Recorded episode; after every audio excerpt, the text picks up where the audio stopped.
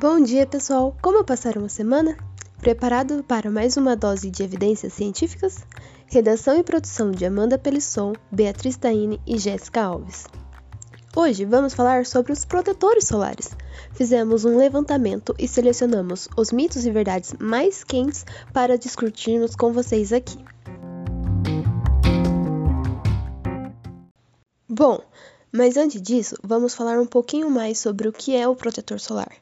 A gente sabe que o Sol é muito importante para a vida na Terra, mas dependendo da sua frequência e do tempo de exposição da pele ao Sol, isso pode causar prejuízos, como o envelhecimento precoce e o desenvolvimento de câncer de pele. E é aí que entra o papel dos protetores solares. Eles protegem contra as radiações UVA e UVB. A radiação UVA é responsável pelo bronzeamento. Isso ocorre por meio da fotooxidação da melanina, que pode levar à indução do câncer de pele. Já a radiação UVB é aquela responsável pela produção da vitamina D, mas quando em excesso, causa queimaduras, envelhecimento da pele e danos no DNA. O Instituto Nacional do Câncer, o INCA, registra a cada ano cerca de 185 mil novos casos de câncer de pele. Além disso, as radiações infravermelha e a luz visível podem ser danosas à nossa pele. A luz visível impacta na pigmentação irregular da pele. Isso acontece porque a pele possui melanina e, na presença da luz visível, gera oxigênio singleto, que pode provocar danos no DNA. Já a radiação do infravermelho de ondas curtas atinge a derme, alterando o equilíbrio de colágeno da matriz extracelular, por meio da sua degradação e inibição da síntese, tendo efeitos biológicos semelhantes à radiação ultravioleta. E os produtos mais utilizados na prevenção são os protetores solares com pigmento, que formam uma barreira física, e produtos cosméticos que combatem esses radicais livres produzidos. Então, os protetores solares são importantes para diminuir o risco do câncer de pele e o fotoenvelhecimento. Além disso, traz benefício para aquelas pessoas que possuem melasma. Mas afinal, vocês devem estar se perguntando como funcionam esses protetores solares. Os filtros solares, eles podem ser orgânicos e inorgânicos. Os orgânicos, eles absorvem, ou seja, eles fixam os raios UV em uma superfície e transformam em radiações com energias menores, que são inofensivas para o ser humano. Já os inorgânicos, eles absorvem os raios UVB e fazem o espalhamento dessa luz, ou seja, nenhum tipo de energia é absorvida pelo nosso organismo.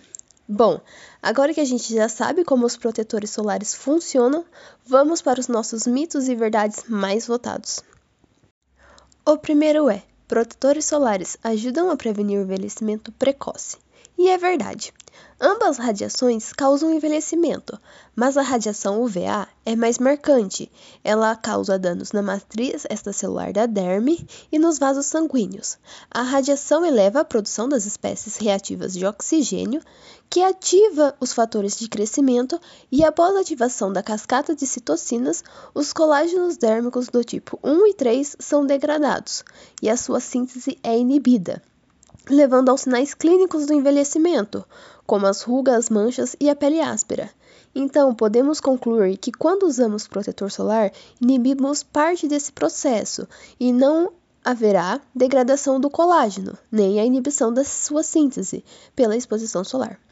Bom, o nosso segundo tópico de discussão de hoje é se quando nós aplicamos filtro solar na pele molhada, pode haver uma redução da eficácia do produto? E a resposta é sim. A pele molhada ou úmida pode dificultar que o produto consiga se aderir à pele e formar uma barreira protetora contra os raios solares. Isso pode diminuir a eficácia do protetor solar. Dessa forma, é sempre importante aplicar o protetor na pele seca. E também é bom lembrar que ao entrar em contato com a água ou com o suor, o produto poderá ser removido da pele. Então, sempre depois de dar aquele mergulho no mar ou na piscina, é importante se secar e reaplicar o protetor solar, para evitar que a gente fique todo vermelho e com risco aumentado de desenvolver câncer de pele.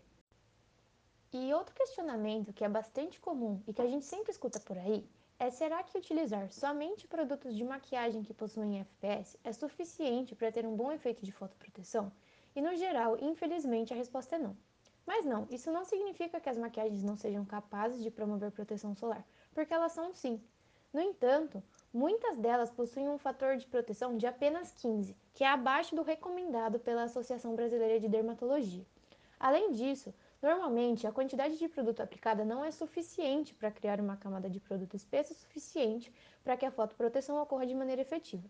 Dessa forma, as maquiagens podem e devem ser nossas aliadas durante a proteção solar, mas elas não devem ser as únicas. E seguindo nessa linha de pensamento, isso também é válido para os protetores solares em spray, porque eles são sim efetivos para proteção solar, mas é necessário aplicar uma quantidade suficiente de produto e espalhá-lo uniformemente sobre a pele, algo que muitas vezes não acontece, porque de acordo com alguns estudos científicos, a maioria das pessoas aplica somente de 25 a 50% da quantidade recomendada de protetor solar, que deve ser mais ou menos de 2 mg de produto para cada centímetro quadrado de pele, que é uma quantidade bem generosa. Então fique de olho, utilize um produto com FPS de no mínimo 30 e não economize na hora de aplicar. Afinal, a proteção contra os raios solares é uma questão de saúde muito importante. Muitas perguntas surgem sobre a data de validade do produto, e é mito que os protetores solares não vencem. São realizados testes de estabilidade para saber como o produto reage em determinadas condições, e a partir disso é que sabemos como os produtos devem ser armazenados e seu prazo de validade. Se o protetor solar for conservado em um ambiente inadequado, o seu prazo de validade diminui, e após o prazo de validade, o produto pode sofrer processos que alterem a sua estabilidade e a sua eficácia. Não sendo aconselhado o uso de protetores solares vencidos, uma vez que podem trazer riscos à saúde do usuário, como as contaminações. Bom, gente, então, seguindo aqui com a nossa conversa, a gente tem uma outra fase muito polêmica, que é a seguinte: não é necessário usar protetor solar em dias nublados. E olha, essa aqui não dá nem para fazer rodeio, viu? Isso é mito. Essa questão de usar o protetor quando não tem sol confunde muita gente. Mas a verdade é que as nuvens elas não bloqueiam a radiação ultravioleta tão bem quanto a gente pensa. Segundo a Organização Mundial da Saúde, até 80% dos raios ultravioleta podem passar por essas nuvens. E digo mais, muitas vezes um ambiente fechado ele bloqueia os raios ultravioletas diretos, mas eles não protegem a gente dos raios ultravioleta que podem ser refletidos para dentro da nossa casa. E aqui, para a gente entender toda essa questão, uma coisa precisa ficar bem clara. As queimaduras solares e, consequentemente, o câncer de pele eles são causados pela radiação ultravioleta. E essa radiação, ela não pode ser sentida nem vista. Ou seja, mesmo quando o céu está nublado, quando o sol não está tão quente, a radiação UV ela ainda está presente, mesmo que em diferentes proporções, e ainda assim precisamos utilizar o protetor solar para nos proteger. Então, pessoal, nada de ficar achando que a nuvenzinha no céu vai fazer o papel do protetor solar, viu? Então vamos nos proteger sempre. Bom, então, pessoal, para finalizar toda essa conversa recheada de conhecimento, a gente precisa entender que o nosso comportamento perante o sol é considerado a principal causa no aumento das taxas de câncer de pele das últimas décadas. Ou seja, depende da gente, pessoal. Muitas pessoas consideram normal o banho de sol intenso, até em crianças e adolescentes, e ainda por cima consideram a pele bronzeada um sinônimo de beleza e boa saúde, o que é uma completa desinformação. E dito tudo isso e apresentado todos esses fatos, a gente precisa focar aqui na informação de qualidade e baseada em evidências.